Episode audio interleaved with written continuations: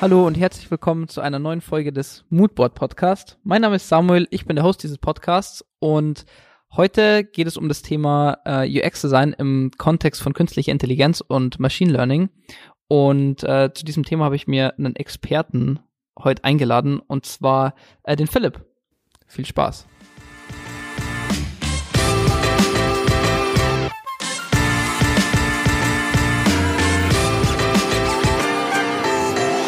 Hallo und herzlich willkommen zu einer neuen Folge des Moodboard Podcast. Ähm, heute habe ich den äh, Philipp zu Gast und äh, bevor ich sehr oder super viel jetzt über dich erzähle, ähm, würde ich einfach vorschlagen, dass du das selber machst. Ähm, und zwar, die Zuschauer wissen schon, es geht heute um, um das ganze Thema ähm, UX-Design im, vor allem im Umfeld KI und ähm, Machine Learning. Hol uns doch einfach mal ab, was, was so da deine Connection dazu ist, was du machst äh, und so weiter. Ah, okay, gut. Ähm, ich versuche es kurz zu halten erstmal. Genau, also ähm, ich mache jetzt seit äh, 25 Jahren Digitalprojekte und ähm, komme eben aus dem Design, eigentlich aus dem Kommunikationsdesign und ähm, äh, UX-Design, habe aber auch viel strategische Beratung, Innovationsberatung gemacht und arbeite jetzt seit vier Jahren in einer deutschen Firma, sitzen in München und Leipzig. Bei äh, EXB arbeite ich und bin dort Direktor für Design und, ähm, und UX. Und wir stellen eine Plattform her, mit der man selber eine Maschine trainieren kann, Text zu verstehen. So, und ähm, also wir kreieren mit dieser Maschine Lösungen für Kunden, aber auch die Maschine selber kann, können Kunden nutzen, um selber zu trainieren. Und warum habe ich das, sozusagen, warum mache ich das oder was interessiert mich daran? Also ich war ähm, vor ein paar Jahren eben auf der Suche ähm, was ich als nächstes machen will. Und es war klar vor ein paar Jahren, dass dieses Thema eine Relevanz bekommt, die tatsächlich einen echten Impact hat auf den, auf, auf die Welt da draußen. Also das Thema KI ist ja, ist ja nicht neu, ja. Das gibt's ja schon irgendwie seit den 50er, 60er Jahren. Die Konzepte sind zum Teil auch noch älter. Aber ähm, durch die Entwicklung in der Technologie, durch die Vernetzung, durch das Datenaufkommen ähm, ist es eben heute möglich, tatsächlich das sozusagen wirklich auch in Produkte zu bringen und auch nutzbar zu machen außerhalb von Laboren. Ja, also ich meine, AI ist ja, oder KI ist ja heute schon überall drin irgendwie, das merkt nur keiner. Ähm, aber tatsächlich, dass es auch in den, in, die, in den Arbeitsalltag von, von mehr Menschen äh, Einfluss nimmt. Das fand ich super spannend und damit beschäftigen wir uns. Okay, also es ist, ähm, also ich, ich habe mich ja im Vorfeld auch so ein bisschen, ein bisschen informiert und ähm, der limitierende Faktor war ja bisher ja eigentlich immer die Technik, also die Rechenleistung, ähm, die ja also wirklich exponentiell irgendwie angestiegen ist. Ähm, was vielleicht auch ganz wichtig ist und was ich vor, äh, im Vorfeld vielleicht auch kurz sagen ähm, möchte, ist, dass es heute ja nicht unbedingt darum gehen soll, äh, wie, also natürlich auch, wie ähm, KI ähm, uns im, im Alltag unterstützen kann, wie vielleicht auch KI im, im, im Designbereich ähm, unterstützend sein kann. Aber natürlich äh, wollen wir auch irgendwie uns mal die andere Seite angucken und schauen, okay, welche Rolle nimmt eigentlich oder welchen Einfluss nimmt eigentlich Design auf ähm, dieses ganze Thema oder oder wo sind da Schnittstellen, die jetzt mal, sag ich mal, in die andere Richtung laufen? Ähm, man kennt das ja so von äh, sag ich mal, Werbeanzeigen zum Beispiel oder, oder ähm, angepasste Werbung, die man ja ähm, die Mittel, die ja auch auf, auf ähm, sag ich mal, Daten basieren und sehr oft eben auch schon auf äh, Technologien, die, die mitlernen. Ähm, was mich da so als ersten Punkt super interessieren würde, ist, ähm, gibt's da, sag ich mal, hat man da als, als Designer, der irgendwie auch an, an KI-Themen arbeitet, man hat ja eine riesen Verantwortung, oder? Oder man. Ja, ja, ähm, das ist, das ist ein guter Punkt. Ähm, also dieser ganze ethische ähm, sozusagen Aspekt von dem, was da passiert, ist, ist, denke ich, einer, der mich eben auch sehr, sehr interessiert und den, den viele ähm, sozusagen ja auch immer wieder, wieder betonen. Und ähm, ich glaube aber, dass tatsächlich sozusagen unterm Strich die Technologie, ähm, nicht welche Art Technologie, um, um welche Art Technologie es geht, eigentlich nicht relevant ist.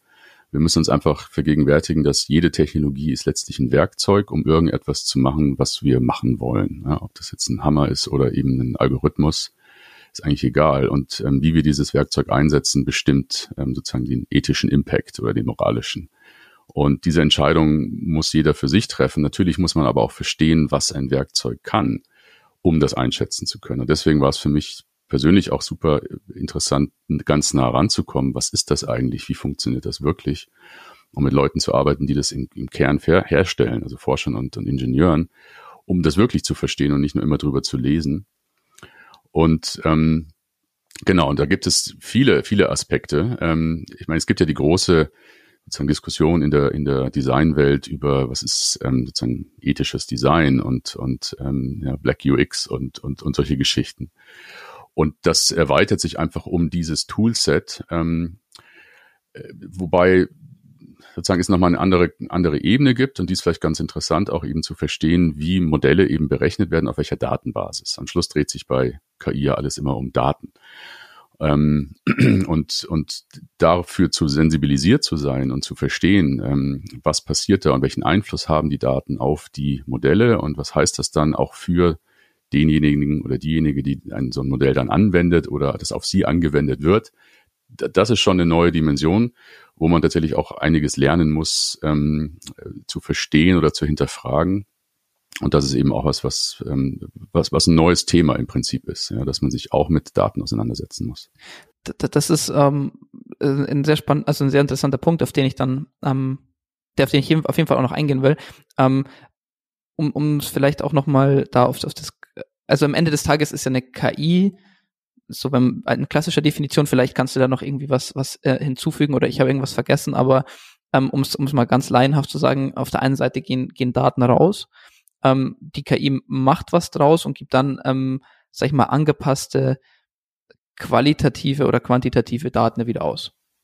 Oder? Oder habe ich da jetzt, um es jetzt mal ganz einfach zu sagen, also es, ohne den, den eingehenden Datensatz funktioniert ja nichts. Ja, aber ich denke, man muss äh, sozusagen verstehen, es gibt mehrere Arten, wie, wie KI eingesetzt wird. KI ist ja auch der oberste Begriff schlechthin, ja, der alles zusammenfasst, was irgendwie für uns so erscheint, als wäre es intelligent. Tatsächlich ist ja kein System bisher wirklich intelligent. Ähm, es geht ja so weit, dass, dass es äh, einen interessanten Aspekt gibt, sozusagen, wir Menschen tun uns sehr, sehr schwer zu definieren, was Intelligenz überhaupt ist. Ja, und äh, ein, eine sozusagen philosophische Betrachtung ist, wenn du etwas nicht genau beschreiben kannst, dann kannst du es auch nicht wirklich nachbauen. Also letztlich wissen wir nicht, was Intelligenz wirklich ist. Und ähm, ähm, sozusagen die, die, also wie KI-Modelle hergestellt werden und angewendet, ist in der Regel so, dass du Daten hast, die musste man sich erstmal besorgen und dann kann ich verschiedenste Algorithmen auf diese Daten ähm, äh, loslassen und die erzeugen dann ein Modell, was irgendetwas repräsentiert, was in diesen Daten drin ist. Und dieses Modell kann ich dann nehmen und auf neue Daten anwenden. Also ich kann zum Beispiel sagen, ich schaue mir, was weiß ich, 10.000 Rechnungen an und trainiere das Modell, ähm, das sind dann viele, viele Schritte dazwischen, trainiere das Modell, dass es zum Beispiel versteht, wer ist der Rechnungsempfänger, Absender, Summe, welche Items stehen da drauf und so weiter, um das zu erkennen zu verstehen sozusagen, wo ist das und mir das dann zu zeigen, damit ich das vielleicht automatisch weiterverarbeiten kann. Das heißt, ich brauche erstmal diese, diesen Datensatz für ein Training und daraus entsteht ein Modell. Dieses Modell steht dann alleine und dem kann ich jetzt einfach eine neue Rechnung geben, die es noch nie vorher gesehen hat und dann findet es darauf hoffentlich Empfänger, Sender, Rechnungsnummer, Rechnungsadresse und, und, und Summe und so weiter. Genau, und so funktioniert es. Also ich brauche erstmal Daten, um überhaupt ein Modell zu trainieren.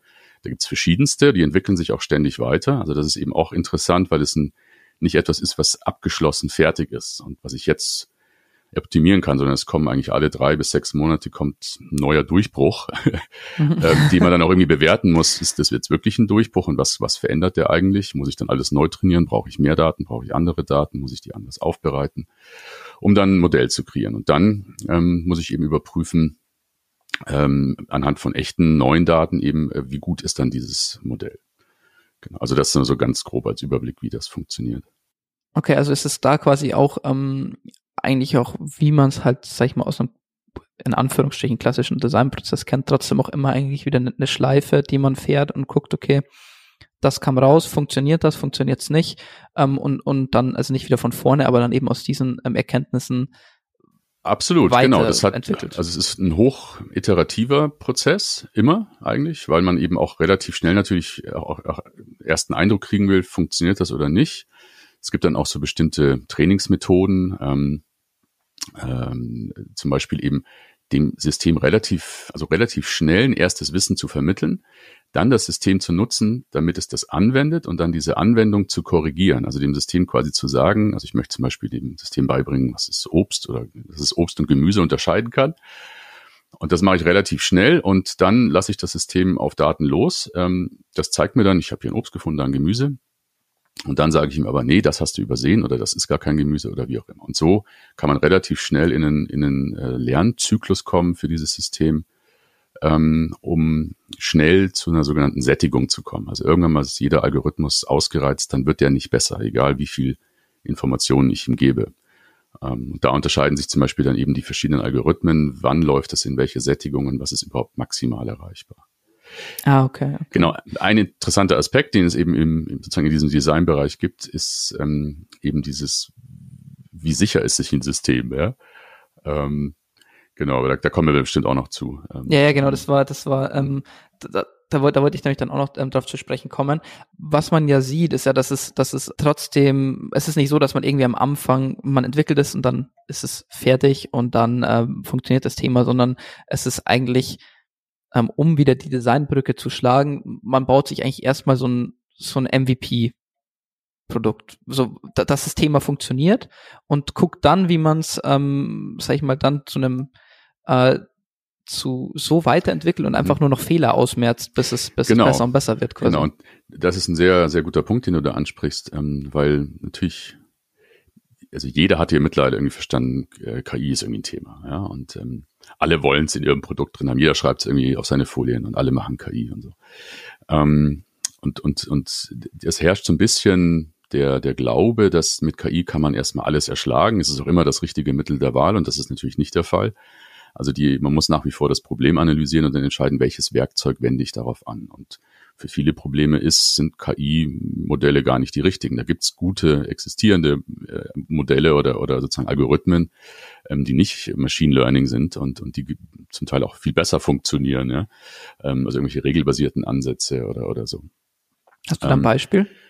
Sorry, dass ich dich unterbreche, aber. Naja, zum Beispiel, also als ein Beispiel, ich will zum Beispiel eine IBAN erkennen, ja, also so eine Banknummer. Und da kann ich ganz einfaches Regelset schreiben. Das sind ein paar Zeilen harter Code.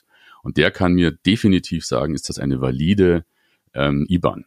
Das ist super schnell, äh, total so. Und bis ich jetzt ein System trainiere, dass es mir diese selbe, auf die, also sozusagen mit derselben Sicherheit das sagt, ist ein totaler Aufwand, den man gar nicht braucht, also sozusagen machen muss. Ja. Ähm, wenn ich jetzt aber zum Beispiel was haben will, was mir an dem Text Krankheiten erkennt, äh, dann sind halt regelbasierte Ansätze verloren im Prinzip, weil die haben halt dann eine Liste ja, von was weiß ich, 70.000 Krankheiten. Und wenn sie eine finden, super, aber wenn sie halt eine finden, die zum Beispiel neu ist, die es halt noch nicht gab von dem Jahr, dann wird diese regelbasierte Lösung das nicht finden. Und eben lernende Systeme, die tatsächlich sozusagen Textverständnis haben, die können auch so, sowas finden, also wie ein Mensch. Wenn du einen Text liest, ähm, dann wirst du auch denken, das könnte eine Krankheit sein. Du kannst dich irren, aber wahrscheinlich hast du recht, weil du verstehst, wie ist der Satz, in welchem Kontext, welche Worte stehen davor danach, wie ist dieses Wort aufgebaut und all das gibt dir Hinweise, dass es sich hier wahrscheinlich um eine Krankheit handelt. Und so funktionieren im Prinzip hm, solche Machine Learning NLP-Modelle. Okay, okay. Um, ähm, Genau, worauf ich aber eigentlich hinauf also, wollte, ja, ist, ist so, dass, ja, dass sozusagen ganz oft dieser Punkt herrscht. Also jetzt, jetzt wenden wir dann mal KI auf das Problem an und dann ist es sofort viel besser als das, was wir bisher hatten. Und das ist meistens nicht der Fall, sondern es ist, wie du sagst, eben sozusagen der erste Schritt ist eigentlich erstmal zu etablieren, dass man erstmal vermisst, wie gut sind wir eigentlich heute, weil ohne Vermessung kann ich auch nicht beweisen, dass später eine KI besser ist. Ja, also das ist sozusagen der erste Punkt, den man realisieren muss. Man muss erstmal verstehen, was ist denn der Status quo ja, und den messbar machen. Und dann muss ich eben überlegen, mit welchen Methoden gehe ich daran, mit welchen Modellen, Algorithmen und so weiter und muss die aufsetzen und anfangen zu trainieren. Und dann habe ich eben ein erstes Ergebnis, was du MVP nennst. Und das wird oft auch nicht besser sein als das, was heute da ist als Lösung. Und dann kann ich das aber verbessern, sowohl ähm, in, der, in, der, in der Algorithmik als auch in mehr Trainingsdaten, die Daten sozusagen korrigieren äh, und das System weiter verbessern. Genau, und, und so kommt man dann eben dahin, dass man dann über die, äh, in, in, also hoffentlich sozusagen über die Qualität des, wie es bisher gemacht wurde, hinauskommt. Also es sind in der Regel sind solche Projekte eben schon auch längerfristig und nicht out of the box. Alles funktioniert besser. Da, das ist das ist ein sehr sehr spannendes Thema und ich habe da super viele Fragen auch zu, ähm, was, was für mich jetzt auch, auch nochmal so der interessante Punkt ist. Und ähm, so wie ich jetzt verstanden habe, ist es dann quasi so, dass mh, UX, äh, dass, dass dieses ganze KI-Thema eigentlich ähm, auch wieder ein Tool ist, ähm, um in bestimmt, für bestimmte Probleme oder in bestimmten Kontexten ähm, Probleme dann des Nutzers oder des Anwenders ähm, sinnvoller zu lösen, als es vielleicht bestehende ähm, genau. Optionen machen. Genau. Um genau. da die, die Brücke quasi zu schlagen. Absolut, ja. genau, genau. Und das ist, das ist, glaube ich, sozusagen damit ordnet man es richtig ein. Es ist ein weiteres Werkzeug, was in einer Toolbox liegt, ähm, was ich benutzen kann, um vielleicht dort ein Problem, was wir bisher gar nicht lösen konnten oder nicht, nicht befriedigend genug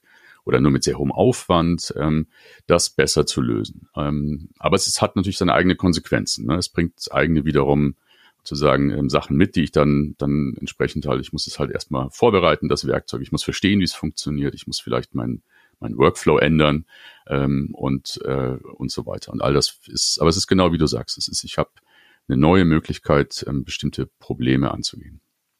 Das ist, ähm, ich kann mir vorstellen, dass es sehr, ähm, na, wie soll ich sagen, halt auch, auch sehr anspruchsvoll ist. Zum einen natürlich irgendwie bei einem ähm, bei einem Kunden oder, oder so dieses, dieses Thema oder auch diese, diese Awareness erstmal zu schaffen, dass man ähm, jetzt nicht einfach, wie es halt oftmals so gemacht wird, ähm, mal kurz irgendwie, äh, weiß ich nicht, um jetzt mal irgendwie im Web-Kontext zu bleiben, da mal irgendwie kurz eine, die Website irgendwie halt neu macht und dann passt schon, es ist halt was Neues, sondern man muss ja wirklich ähm, sich auch extrem viel mit den Daten beschäftigen, die da sind oder die vielleicht auch mhm. erstmal erheben. Also mhm. das ist ja ein, genau. riesen Research-Part oder im Vergleich zu, genau. zu anderen. Genau, das, das ist ein, also ich denke, es hat zwei ganz große Punkte. Das eine ist erstmal die erste Frage, die man stellen wird bei jeder Idee, da könnte man doch was machen, ist, haben wir überhaupt Daten? Und sind diese Daten also sozusagen relevant und können wir damit überhaupt, können wir aus diesen Daten etwas lernen? Das ist das Erste. Und da fängt schon oft an, die Daten gibt's vielleicht, aber sind vielleicht verstreut in der Organisation. Ja? Und wie schaffe ich es, die aber alle zusammenzubekommen? Und dann kommt es nämlich zu dem zweiten Punkt, dass das, wie, wie klassisch eigentlich Digitalprojekte in der Regel eben Querschnittsthemen sind. Ja. Also diese Daten liegen vielleicht in verschiedenen Abteilungen. Wie bringe ich die zusammen? Und damit gehen wir auf eine andere Ebene, nämlich auf Organisationsformen von Kunden und damit indirekt auch auf Workflows. Ja, und, und, und wie funktioniert es denn bisher? Und, ähm, und, und in der Regel ist es so, dass wir, und das ist sozusagen auch die, denke ich, die Aufgabe hier auch von UX, zu verstehen, was heißt denn das auch für Workflows? Jetzt gar nicht so sehr nur im Sinne von für den Anwender von etwas, dort auch, klar, je nachdem auch, was es für eine Anwendung ist, aber auch für die internen Workflows bei denjenigen, die diese Dienste oder Services zur Verfügung stellen. Ja, wer überprüft denn das? Ähm, wer, wer kümmert sich um die Daten? Wer kümmert sich darum, dass solche Modelle vielleicht ähm, abgedatet werden? Ähm, wie, wie messe ich das eigentlich? Ähm, und so weiter. Also und deswegen ist unsere Arbeit sehr damit auch beschäftigt, irgendwie ähm, ja, Workflows und Organisationsstrukturen zu verstehen und eben auch zu redesignen in dem Zusammenhang. Man, man, man wird ja dann, also da, da, da kommt es also vom für mich natürlich auch so ein paar ähm, Punkte auf, weil man, man muss ja dann auch innerhalb der Organisation, in, in der man oder von der aus man dieses ähm, dieses, dieses, dieses KI-Thema, die, diese Methode oder dieses Tool dann auch anwendet, ja auch erstmal eine ähm, ein Verständnis schaffen dafür, wie vernetzt es auch eigentlich ist. Und es ist ja, kann ich mir vorstellen, mit Sicherheit auch kein, kein Thema, was man einfach, da geht man hin, äh, macht das Projekt, wie man es vielleicht kennt, und geht wieder, sondern das ist ja wirklich ein, ein ongoing Prozess eigentlich. Genau, Oder? genau. Und es hängt halt sehr davon ab, wie schon die, sozusagen die Lernkurve auf, in, auf der Organisationsseite schon ist. Also wie viel Erfahrung gibt es dort, ähm, was dieses Thema auch angeht. Ähm, und da treffen wir halt auf alles, ja. Also von einfach nur schon mal gehört, wollen wir jetzt auch machen, mhm. wo dann eine sehr lange, äh, steile Lernkurve ist, bis ja. hin zu Firmen, die dort wirklich, also sehr wirklich Fachleute haben und sehr genau wissen, was geht und was möglich ist und sehr gut vorbereitet sind und ähm, aber dann eben Spezialprobleme haben, die, die, die, die gelöst werden müssen. Also da gibt's, finden wir mittlerweile alles. Insgesamt steigt natürlich das Know-how langsam über die Zeit, ist, ist ja klar. Ne? Ähm, es, es, etabliert sich, ja. Genau. genau. Ähm, äh, was, um, um auf den Research-Part, also um auf dieses, auf dieses Datenthema nochmal ein bisschen um, einzugehen. Was ist, was ist der, der Unterschied, sage ich mal, oder gibt es einen Unterschied, ähm, sage ich mal, wenn man jetzt eine ähm, KI-Lösung nutzen möchte oder irgendwo implementiert mh, hm, im Vergleich dazu, wenn man vielleicht eine weniger komplexe Lösung, die vielleicht ähm, weniger viel Daten benötigt oder wo einfach wenig, wo einfach weniger Daten ähm, halt auch einfach ge gebraucht werden, damit es funktioniert. Ähm, Gibt es einen, einen Unterschied in, in der Art, wie ihr euch die Daten besorgt oder wie sie dann aufbereitet sind? Oder ist es eigentlich nur ähm, so viel wie möglich und dann ähm, gucken, was, was sinnvoll ist? Also wie wird das gefiltert oder aufbereitet? Dann mhm. kann man sich das vorstellen. Mhm. Ja, ich denke zu einer, also das hat ja den Punkt ähm, natürlich, also der wesentliche Punkt ist ja die Datenanalyse.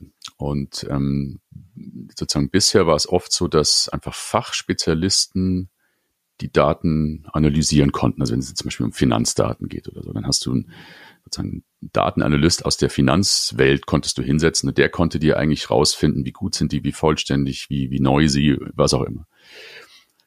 Dadurch, dass es jetzt aber die Daten irgendwie sozusagen nicht der Fachmann verstehen muss, sondern man sie so aufbereitet, also man braucht jetzt sozusagen, man braucht die fachliche Expertise, aber du brauchst auch eine, die versteht, wie diese Algorithmen funktionieren welche Art von Daten in welcher Form die brauchen. Deswegen sozusagen ist dieses Thema Data Scientist halt ganz viel auch in dieser Datenanalyse. Ähm, das heißt, du brauchst jetzt neue Leute mit Spezialskills, die in der Lage sind, dann eben Daten auch zu sichten, aufzuräumen, vorzubereiten und mit zu definieren, was davon muss denn wie aufbereitet werden, ähm, damit dann auch später Modelle davon lernen können. Und das ist was, zu sagen, da muss dann die Übersetzung finden von was ist eigentlich der Use Case, also worum geht's eigentlich, welche Daten braucht man dafür, sind die Daten fachlich in Ordnung und dann aber auch sind sie so in Ordnung oder aufbereitbar, dass sie für Machine Learning in Frage kommen, damit es dann auch in die Maschine reingeschmissen werden kann. Also wie, wie so oft sehen wir halt, dass wir weitere Spezialisten brauchen im Prozess und in den Teams, um dieses Thema auch wirklich ähm, schnell und kompetent lösen zu können. Und das nur zusammen man das auch hinkriegt. Also im Prinzip heißt es eigentlich, wir brauchen neue Skills in den Teams, neue Leute, um, um auch ähm, ja, sozusagen eine Qualität auch überall sicherstellen zu können. Mm, das, das ist auch noch, also ähm, was, wer arbeitet denn so, so typischerweise, wenn man jetzt zum Beispiel, um, um mal bei diesem Finanzthema zu bleiben, man hat vielleicht jetzt irgendwie, man geht in eine Organisation rein, da ist jemand, der, ich habe keine Ahnung, was es da für Use Cases gibt, aber ähm, weiß ich nicht, der, der trägt Daten zusammen, wertet, wertet äh, dann, dann was aus und zieht irgendwie einen Schluss daraus, keine Ahnung. Ähm, so, und äh, diese Person oder ihr habt jetzt erkannt, okay, es gibt vielleicht die Möglichkeit, dieses, ähm, diese Arbeit, die diese Person hat, was wahrscheinlich auch relativ viel ist, ähm, durch eine, durch eine intelligente Lösung, durch eine KI-Lösung zu ersetzen vielleicht oder zu unterstützen. Ähm, wie läuft denn so ein, so ein Prozess ab? Also ihr geht dann da rein oder der Kunde sagt, hey, ähm, kann man nicht irgendwie diese Datensortierung, Datenablage, wie auch immer, ähm, können wir die nicht auch irgendwie Software gestützt machen? Ähm, und dann geht ihr hin und sagt, okay, machen wir oder, oder wie, wie kann man sich sowas vorstellen? Ja, das ist dann sozusagen ein klassischer erster Schritt ist eben sozusagen eine Beratung, die dann stattfinden muss, ähm, wo man eben versteht, was ist eigentlich das eigentliche Problem, das Businessproblem, was hier zu lösen gilt und man dann im Prinzip über Fragen, gute Fragen, gute Checklisten im Prinzip dahin kommt, sich das Schritt für Schritt zu erarbeiten. Man kommt nicht drum herum, dass man sich mit diesen Use Cases dann intensiv auseinandersetzen muss, wirklich verstehen muss, wie läuft's bisher, was sind die Issues, ähm, wie, sozusagen, was soll eigentlich erreicht werden? Kann man denn das quantifizieren auch? Weil, wie gesagt, das Schöne an dieser äh, Machine Learning-Thematik ist auch, dass eigentlich alles messbar ist. Ja, aber wenn es eben keine Baseline gibt, wo stehe ich eigentlich heute, dann ist es natürlich auch schwer zu vergleichen, wie der Fortschritt zu bewerten ist.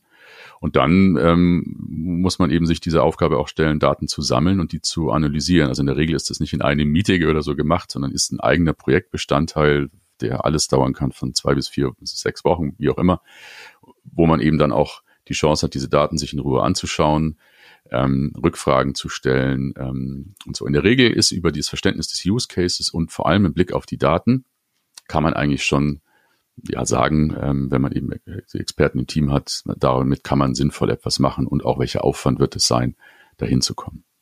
Mhm.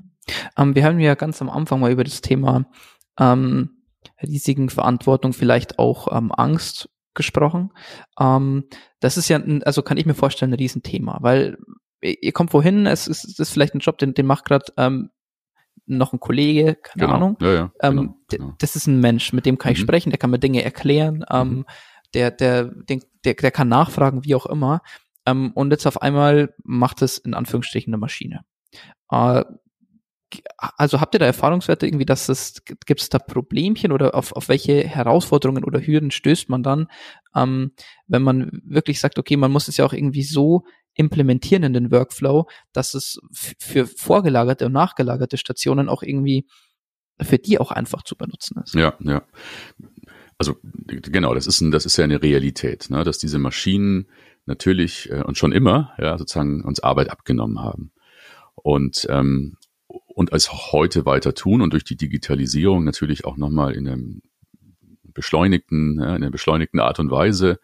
So, ähm, wir, wir sind sehr der Meinung, dass die, diese Maschinen, dass es eigentlich um eine, um eine Unterstützung geht des Menschen. Also wir erleben auch in, in der Realität selten sozusagen Systeme, die die kompletten Entscheidungen den Menschen abnehmen, sondern eigentlich geht es immer darum, Entscheidungen vorzubereiten. Natürlich geht es auch darum, Sachen komplett zu automatisieren, aber das ist eh nur immer in einem begrenzten Umfang möglich und wurde auch schon vorher versucht. Also es, ne, es wurde auch schon vorher ganz viel automatisiert und, und wird ständig. Und jetzt machen wir es halt noch mit zum Teil besseren Methoden, die gerade zum Beispiel mit Bildern oder mit natürlicher Sprache besser umgehen können als die regelbasierten Systeme. Aber Fakt ist, ähm, man greift halt direkt in die bestehenden Strukturen ein und verändert die Arbeit von Menschen. Und natürlich gibt's dort Fragen, ne? weil die Leute, auf die man dann trifft, die kennen sich natürlich nicht aus und die wissen nicht. Und natürlich gibt's dann sozusagen, kann man sich da auch Horrorszenarien ausdenken, sozusagen, ja, jetzt werden die 100 Leute weg durch einen Computer and that's it. Ähm, wie es natürlich schon immer auch überall passiert ist. Ne? Also das, das machen wir jetzt nicht seit ein paar Jahren durch die äh, KI, sondern seit, seit es Technik gibt. Ähm, und natürlich, wie gesagt, durch die Computer nochmal noch mal enorm ähm, sozusagen beschleunigt. Ähm, wenn wir dann allerdings dann die Gelegenheit haben, auch mit äh, das zu demonstrieren, wie solche Systeme dann ausschauen, was die einem abnehmen können und wie sie die Arbeit sozusagen erleichtern, dann ist in der Regel schon so, dass dann gesehen wird, oh, das, das erspart mir wirklich sozusagen stupide, stumpfe Arbeit, ne, ne, die, die, die auch wenig wirklichen Wert schafft, sondern einfach nur aufwendig ist. Also da gibt schon, wie, wie immer auch, die Versprechung sozusagen, wir machen alles schöner, du hast dann mehr Zeit für die wichtigen Dinge und so. Da darf man sich, glaube ich, nicht täuschen, dieses Versprechen, dann hat der Doktor mehr Zeit für den Patienten und so, wurde immer letztlich konterkariert durch die Realität, nämlich dass noch nie haben Ärzte mehr vor Computern gesessen und mussten dort Sachen ausfüllen als heute. Ähm, und äh, aber da ist, das ist aber genau so ein Punkt, wo, denke ich, Design auch ein Unterschied machen kann, nämlich sicherzustellen, dass wir da nicht nur Marketingversprechen machen, sondern es auch in den Arbeitsalltag von, oder nicht nur Arbeits, auch, auch sozusagen Erlebnisalltag von Menschen wirklich integrieren. Ähm, ich denke, ich schaue immer auf zwei Blicken drauf. Das eine ist, was passiert sozusagen im Endkundenbereich, wenn ich irgendwie eben Netflix nutze oder Spotify oder so. Und was passiert aber auch in den Firmen bei den Sachbearbeitern und so, wo wir jetzt auch sehr aktiv sind im B2B-Umfeld, wo das eben genau diese Auswirkungen hat. Ähm, und am Schluss sehen wir es also nicht so, dass, dass wir dort tatsächlich, also durch die Arbeit, die wir da machen, werden keine Jobs gestrichen, sondern tatsächlich wird, ähm, werden vor allem Qualitäten erhöht und Durchlaufzeiten verkürzt, was am Schluss zu einer besseren Endkunden-Experience führt. Ja. Also wenn ich die Rechnung meiner Krankenversicherung schicke und ich kriege am selben Tag die Bestätigung, ist freigegeben, Zahlung angewiesen, am nächsten Tag ist auf dem Konto, dann ist es gut. Ja, so. Und an solchen Themen ähm, arbeiten wir. Und da gibt's aber immer noch äh, den Sachbearbeiter, der am Schluss gerade die Fälle, die auch eine Maschine nicht verstehen kann, weil die gibt's immer noch, ähm, zum Beispiel überprüfen muss ähm, oder ab bestimmten Summen äh. Ja, ja. Ähm, das ist ja, das sind ja genau die, die beiden, ähm, sag ich mal, Anwendungsfälle. Ich denke, jeder von uns ist ja mit, mit in irgendeiner Art und Weise schon in Kontakt gekommen. Ich meine, du hast das Beispiel Netflix genannt, ne, wo es wann wurde dann auf Basis deiner Filme oder Serien ja wieder intelligent neue Vorschläge gemacht werden oder auf Spotify oder ähm, was ich jetzt tatsächlich letztens, was mich auch sehr überrascht hat, ähm, für alle fußballaffinen äh, Zuhörer, ist ja tatsächlich auch bei FIFA so, ähm, dass das ähm, mittlerweile, zumindest bei den neueren Programmen, es ähm, offenbar so ist, oder was ich jetzt gelesen hatte, dass ähm, anhand deiner der Art, wie man spielt, also wirklich nur über die, die Eingabe, quasi über dieses Eingabe-Interface-Controller, ähm, dieses, dieses Spiel oder keine Ahnung genau, wie es funktioniert, ähm, erkennt, okay, äh, jetzt ist vielleicht eine gute Möglichkeit XY ähm, als Angebot, sag ich mal, im Ingame-Kauf quasi zu, zu, anzubieten oder nicht, weil die Wahrscheinlichkeit dann je, je nach, nach Spielstil äh, sinkt oder steigt, dass ein Kauf stattfindet. Ähm, was, was eben auch auf dieses, auf dieses Verantwortungsthema irgendwo einzahlt, ähm, was wir vorhin kurz angeschnitten hatten. Das ist ja die eine Seite. Und die andere Seite ist ja genau das, das ähm, was du jetzt meintest, dass es ja auch im Firmenumfeld ähm, sehr extrem viele Anwendungsmöglichkeiten gibt, ähm, da Arbeit zu erleichtern und, und Workflows zu optimieren.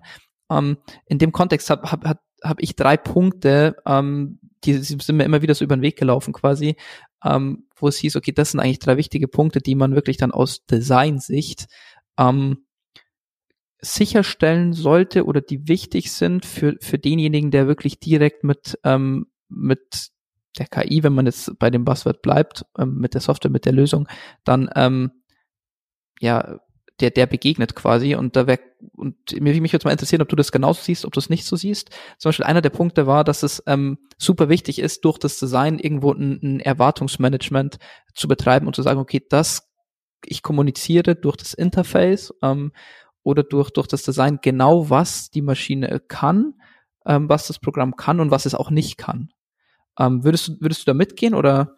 Ja, das ist ein oder, oder ganz, ganz wichtiger Punkt, weil was wir ja machen, ist, wir, wir bringen ja den Maschinen das Denken bei. Ja? Also so einem toten Stück Metall irgendwie, äh, Plastik, das soll sich sozusagen simuliert was, was, was wir Intelligenz nennen.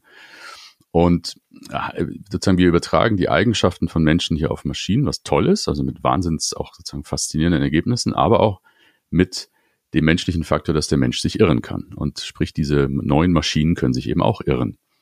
Wir können diesen Faktor relativ gut berechnen, ähm, äh, sozusagen wie sicher sich ein System ist, also wie sicher sich ein Modell generell ist, statistisch über viele Daten und können auch ähm, auch auf die Einzelbewertung auch sogenannte Konfidenzen äh, berechnen.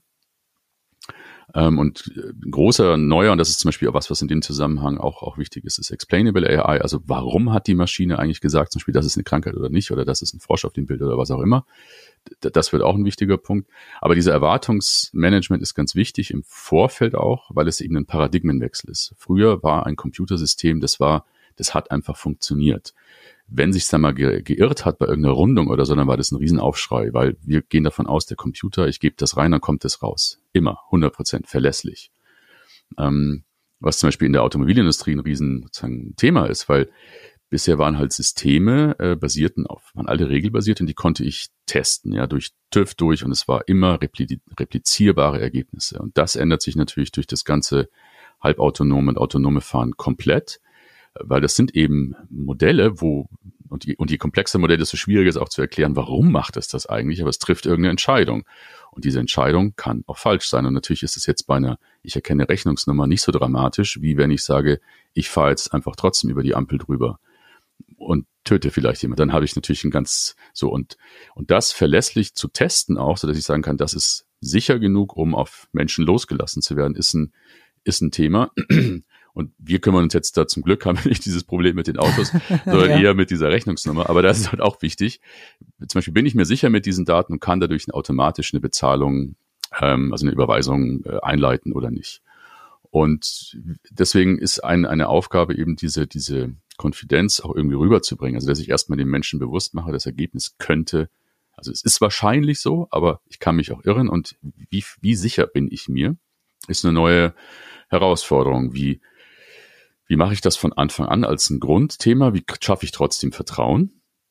Ähm, und äh, wie stelle ich das aber auch so dar und welche Möglichkeit gebe ich natürlich auch dann einzugreifen beziehungsweise dann als dem Mensch die Entscheidung zu geben, was mache ich denn damit jetzt? Akzeptiere ich das? Will ich das überprüfen? Brauche ich mehr Infos? Will ich es korrigieren? Ähm, und zum Beispiel fließt diese Korrektur zurück ähm, in das Modell, so dass es daraus lernen kann. Und genau sowas zu designen sind die neuen Aufgaben, die sich stellen im UX. Das ist das ist, ähm, ja, es ist, es ist wahnsinnig interessant und du hattest vorhin ja auch mal diesen Punkt angesprochen. Ähm, also, sag ich mal, neben der Vertrauenswürdigkeit, die ein, ein Riesenpunkt ist, zu wissen, okay, worauf kann ich mich verlassen und worauf vielleicht auch nicht, ähm, ist ja dieses, dieses Thema, was du ganz, ganz kurz eben äh, erwähnt hattest, dieses äh, Transparenzthema ähm, und ähm, auch die Möglichkeit, irgendwo wo einzugreifen. Ähm, zu, halt nachvollziehen zu können. Ich meine, der Mensch ist irgendwie, wir sind neugierig so und äh, man will dann auch wissen, okay, was, was wird von gefüttert und wieso kommt das hinten raus, wie es rauskommt? Ähm, ist es überhaupt, also ist es überhaupt möglich, diese, die, dieses dynamische System abzubilden oder zu verstehen? Oder gibt es auch einfach, sag ich mal, schwarz, schwarze Flecken, wo man sagt, okay, mhm. wir wissen es nicht genau, genau. wie also gelernt wurde? Oder? Super spannender Punkt. Ähm, also bisher ist es so, dass in der Regel sind das Blackboxen. Also in der Regel schmeiße ich was rein, hinten kommt was raus und keiner kann dir sagen eigentlich genau warum. Ähm, das wurde aber natürlich schon auch vor einiger Zeit, vor einigen Jahren erkannt und deswegen wurde dieses neue Feld ähm, Explainable AI sozusagen kam aus der Taufe gehoben, wo es genau darum ging, mit diesem Problem ähm, also diesem Problem Herr zu werden. Und das ist jetzt, würde ich mal sagen, also da passiert auch, das ist sehr dynamisch, da passiert sehr viel, gibt es da neue Papers zu und so. Wenn ich mir die aber allerdings anschaue, dann sind das alles ähm, Ansätze und Umsetzungen, die eben alle noch äh, sozusagen in der, in der wissenschaftlichen Welt hängen. Und es gibt wenige Stellen, wo das tatsächlich schon so aufbereitet ist, dass das sozusagen für jeden irgendwie nachvollziehbar ist. Aber ich denke, das ist genau eins der Felder, die ich eben zum Beispiel spannend finde, weil es so ein neues Problem ist, ja. Das hat ja eben noch keiner so wirklich gelöst. Wie mache ich das eigentlich? Und, und sich mit solchen Fragen auseinanderzusetzen, ähm, ist das, was dann UX eben auch spannend macht oder Design, äh, aber natürlich auch Engineering und Forschung, ja, weil das kann man ja auch nur zusammen machen. Das kann ja auch nicht nur ein Designer machen, weil der versteht erstmal auch gar nichts. Das muss ihm ja erstmal jemand erklären, was ist da eigentlich denn relevant? Und dann geht es ja darum, wie bereite ich das so auf, dass es auch nachvollziehbar ist und mit Begriffen arbeitet, die auch verständlich sind ähm, in einer Art und Weise, die auch schnell erfassbar ist zum Beispiel.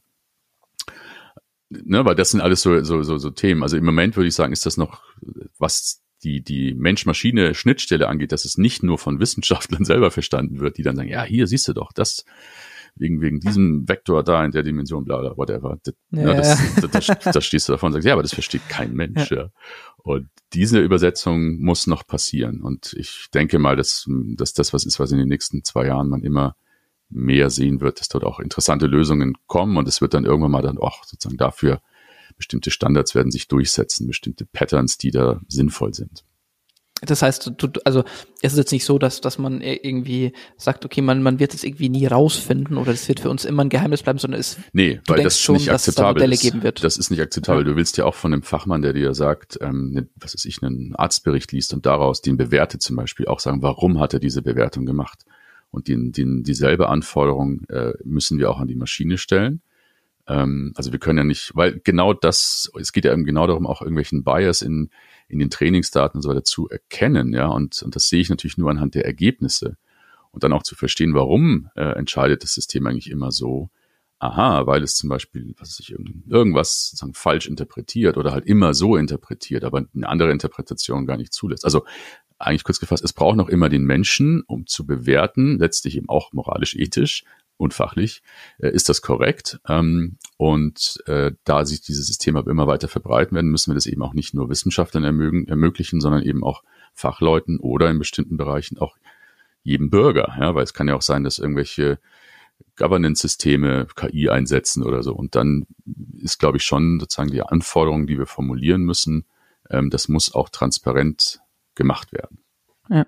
Das, also ich glaube, das, das, das, das sind ja auch Punkte, die, die ganz neue, dann, also auch ganz neue Ansprüche an, ans Design und vor allem halt an, an die User Experience setzen, weil man das ja mit normalen Themen, ähm, man hat es vielleicht auch hier und da, aber nicht in dieser, ähm, in dieser Dimension, dass man wirklich äh, sagt, okay, man muss irgendwie noch äh, wirklich halt zum einen Vertrauenswürdigkeit schaffen und zum anderen auch dermaßen viel Transparenz ähm, irgendwo reinbringen, dass es äh, auch von, von der breiten Masse verständlich ist und dann dementsprechend auch natürlich akzeptiert wird oder, oder ähm, ja, nicht unbedingt in Frage gestellt wird. Ne? Genau, genau. Und das ist, wie gesagt, ein neuer, neuer Bereich und das ist alles noch sehr am, am Finden. Ähm, äh, es gibt auch Firmen, die spezialisieren sich zum Beispiel nur darauf, also nur dieses Thema zu bearbeiten und dafür Lösungen zu schaffen. Ähm, und äh, ja, ich denke, das ist eben was, was wir, was, also was wirklich ein neuer Bereich ist, weil es ähm, neue Art ist, eben auch auf, auf Modelle zu blicken und nicht nur auf, auf Daten, mh, hm, wo eben wirklich noch Entwicklungspotenzial ist und wo ähm, sozusagen Designer ein neues Feld auch haben, äh, wo, wo sie mitspielen können und sollten. Ja, ja. ja. Und ich, ja, das ist, also, ähm, ich meine, wer, wenn nicht, ähm, also das ist ja genau wenn jemand für diese Schnittstelle verantwortlich ist, dann, dann ist es ja, oder da, da maßgeblich Einfluss nehmen kann, dann ist es ja ähm, sag ich mal, jemand, der, der im Design ähm, tätig ist. Also es ist äh, ein, ein super, also ein, ein wahnsinnig spannendes Thema und ähm, wir sind auch schon super tief irgendwie auch, auch drin, ähm, um, um das Ganze aber auch nochmal umzudrehen, weil ich das auch ein extrem interessantes Thema finde. Also, sag ich mal, rauszoomen aus dem Thema, okay, was muss eigentlich ein UX-Designer anbieten oder was muss UX-Design liefern, wenn es um eine KI geht? Das haben wir ja gerade gesagt, es geht um, um einen, zum einen natürlich um, um Vertrauenswürdigkeit, um Transparenz, die irgendwie ähm, kommuniziert werden muss. Auch um, um Offenheit, okay, was kann eine KI, was kann, eine, was kann sie vielleicht nicht, wann kann man, kann man und muss man als Mensch eingreifen, ähm, ist aber auch vielleicht andersrum. Ähm, wenn man sich jetzt zum Beispiel mal so, so äh, Produkte anguckt, die es ja schon, schon gibt, zum Beispiel von Adobe, ähm, Adobe Sensei zum Beispiel, was ja eigentlich den Designer dann an sich unterstützt, was ja ein Designprogramm ist, ähm, was beispielsweise Screens ähm, automatisch erkennt und, und anpasst und das Design so umformt, dass ich sage, okay, das war jetzt vor, vorher Mobile, jetzt ist es, ähm, jetzt ist es irgendwie eine Webplattform. Ähm, glaubst du, das ist, also glaubst du, das ist gerade noch in den Kinderschuhen oder, oder siehst du dann eine, eine riesen Chance drin oder denkst du eher, dass es nie das liefern können wird, was vielleicht ein Designer tut? Ähm, genau, was ist da so deine also um es auf einen Punkt zu bringen, also wenn, wenn du designst wie ein Computer, dann wird dich ein Computer ersetzen. So, ähm, natürlich können aber sozusagen Designer viel, viel mehr. Ja? Zum Beispiel die richtigen Fragen stellen, ja? was eine keine KI bisher sozusagen äh, kann. Ja? Oder eben sozusagen den Blick links und rechts werfen, ja, oder mal eine Ebene höher gehen und, und so. Also das, solche Sachen können Computer nicht und auch auf absehbare Zeit nicht. Ähm, das heißt, ich, ich glaube, dass das absolut sozusagen eine, eine Realität wird, dass auch Designer KI unterstützt arbeiten werden weil es eben viele auch hier repetitive Tasks äh, und eigentlich die eigentlich nur ein Rumschieben sind, eigentlich ein Abarbeiten von, ich muss bestimmte Qualitäten erfüllen, ähm, halt deutlich beschleunigt. Ähm, so, also es gibt sozusagen diesen unterstützenden Aspekt, also Bildausschnitte automatisch wählen aus Fotos, äh, eben wie du sagst, ähm, äh, Adaptionen von, von Dingen, wo, wo ein Computer super geeignet ist. Und jedes Tool, was mich da beschleunigt und, und, und sozusagen gute Ergebnisse liefert, ist, ist willkommen und wird dadurch auch natürlich auch eingesetzt werden, weil es Effizienz erhöht. Es geht immer ja im, im menschlichen Streben um Effizienzerhöhung, also von dem wirtschaftlichen Bereich. Ähm, dann gibt's noch den anderen Aspekt, das ist generativ. Also das eine war ja sozusagen, ich mache einfach so. Und das andere ist, das, das System macht selber Vorschläge, äh, wo auch definitiv Potenzial drin ist. Da gibt's schöne Beispiele, äh, wie durch generatives Design auch Sachen entstehen, die eben nicht so entstehen könnten durch Menschen. Ähm, so, aber den, das Herz von Design, nämlich äh, ein Problem zu verstehen und eine kreative Lösung zu finden und Menschen eigentlich zu verbinden, um gemeinsam auch zu dem Ziel zu kommen, das, können Computer nicht und werden sie nie ersetzen. Ja, also diese, also nie, das ist jetzt natürlich ein großes Wort, aber die, ja, wir sind da so weit von weg, dass sozusagen ein nie äh, kann man heute schon sagen, weil es ist nicht absehbar, dass das passieren wird. Ähm, natürlich, wie gesagt, diese ganzen repetitiven Tätigkeiten und rein handwerklichen Anwendungen, Adaptionen, das, das wird im großen Stil kommen, bin ich mir ziemlich sicher. Und da werden Leute dann auch genau diese Jobs verlieren. Das waren aber auch vorher halt dann eben auch nicht sehr kreative Tätigkeiten. Und das andere, dieses Generative, ist ja eher, dass der, der dann, der, der, der entscheidet sich der Designer oder die Designerin bewusst für den Einsatz eines Tools, um ein bestimmtes Ergebnis zu erreichen, was er selber so nicht hinkriegen könnte oder Varianten. Ähm, so. Ähm, aber es wird nach wie vor ein Unterschied sein, wenn ich jetzt ein Logo designe, ob ich zu einem, zu einem Experten gehe und der mit mir redet, mich versteht sozusagen und, und, und dann etwa eine Idee hat und dafür gibt es sozusagen jede Menge Beispiele von guten Logos, auf die eine Maschine nie kommen würde. Und natürlich kann ich auch heute ins Web gehen und für fünf Dollar mir irgendwo ein Logo generieren lassen. So, ja. Also mit irgendwelchen, da steht dann KI drauf, ob da KI drin ist, weiß kein Mensch. Ähm, aber das ist und jetzt gerade auf UX bezogen, dieses, na, was ich vorhin meinte, mit wir schauen uns Workflows an und versuchen zu verstehen, wie verändern sich die und und und und so weiter. Das das wird, da gibt's kein Programm, was das macht. Ja. ja. Ich ich denke auch, dass es also es es wird halt einfach diesen ganzen Umbruch, der sowieso schon stattfindet. Also ich meine, du hast es ja vorhin eigentlich ganz gut auf den Punkt gebracht, hast du gesagt, dass eigentlich seit es eigentlich schon immer. Immer wenn irgendwann irgendwie eine Erfindung hat, ähm, ich meine, und wenn es das Rad war, dann musste, dann hat der Typ, der die Sachen von A nach B getragen hat, höchstwahrscheinlich seinen Job verloren. Ähm, aber es, es, es schafft unfassbar viele neue Möglichkeiten und ich denke, dieses ähm, KI-Thema beschleunigt es, bietet vielleicht auch einfach neue Möglichkeiten, neue Workflows zu, zu etablieren, was vielleicht vorher nicht möglich war. Ähm, aber natürlich auf der anderen Seite bringt es vor allem jetzt in der Zeit, wo, wo es nicht etabliert, sag ich mal, noch nicht so im großen Stil überall etabliert ist oder wirklich ähm, dediziert und, und erkennbar ist als KI. Ich meine, wir benutzen es alle jeden Tag irgendwo, haben alle überall Schnittstellen mit, aber ähm, glaube ich, wird die Anforderungen ans Design ähm, wird sich auch einfach ein bisschen verändern in diesem Kontext. Genau, um, ähm, genau, weil du eben diese neuen Aspekte berücksichtigen musst und, und rein, rein, einbetten musst in, in, eine, in eine gute, sozusagen gutes Erlebnis, ähm, in einen guten Flow ja, für, für den Anwender oder die Anwenderin. Und das, da gibt's eben diese neuen Aspekte, eben diese Unvorhersehbarkeit, diese Transparenz, ähm, äh, aber auch unter Umständen eine andere Art von, wie ich Daten darstellen kann. Also das ganze Vernetzungen und, und so, das ist eben was, was, was sich dann als neue Möglichkeit ergibt. Ja. Ja, ich, ich, ich, ich ähm, man merkt auch, dass es ähm, nicht, nicht überall allzu perfekt ist. Ich meine, ich denke mir das, das hin und wieder mal, äh, es sind jetzt vielleicht nicht die Riesenbeispiele, aber um, um jetzt irgendwie bei Netflix oder Spotify zu bleiben, ähm, ich denke mir schon das ein oder andere Mal, okay, passt jetzt vielleicht nicht perfekt, kann ich, also wo man, wo man vielleicht auch selber diese, diese ähm, Accessibility nicht hat oder wo ich mir, wo ich mir frage, okay, wieso schlägst du mir das vor, habe ich mir nie angeguckt. Ähm, vielleicht meine Freundin, aber das ist dann wieder ein anderes Thema. Ähm, aber das, also man, man sieht, dass es halt auch noch nicht perfekt ist. Ähm, dieser, dieser Umgang oder wie das kommuniziert wird ähm, und vielleicht auch der Zugang dazu. Aber äh, ja, ich meine, es, es, es ist ein sehr neues Thema, dementsprechend wird auch alles, ähm, was Design angeht, da vielleicht auch einfach nochmal einen großen Sprung nach vorne machen. Ähm, ja, es war sehr äh, aufschlussreich, muss ich sagen, sehr, sehr spannend. Ähm, und es hat mich riesig gefreut, dass du jetzt dir halt auch hier in der Vorweihnachtszeit dir die Zeit genommen hast, uns da mal ein bisschen so ein, zumindest einen groben Überblick zu geben. Äh, wenn die Zuhörerschaft äh, dann noch Interesse, also auch Interesse dann, dran hat, äh, da einfach noch mal ein bisschen, ähm, bisschen tiefer einzusteigen, wovon ich jetzt einfach mal ausgehe, äh, können wir ja mal gucken, ob wir dann noch eine, ein, ein, ja, einfach noch mal tiefer auf den einen oder anderen Aspekt eingehen. Ich denke, äh, da ist reichlich Potenzial dahinter. Und äh, ja, dementsprechend ähm, vielen Dank fürs Zuhören, vielen Dank, äh, Philipp, dass du dass du uns da ein bisschen Einblick gegeben hast. Ich hoffe, dir hat es auch gefallen. Ich fand's super, Samuel. Vielen Dank. Spaß gemacht. Sehr gut.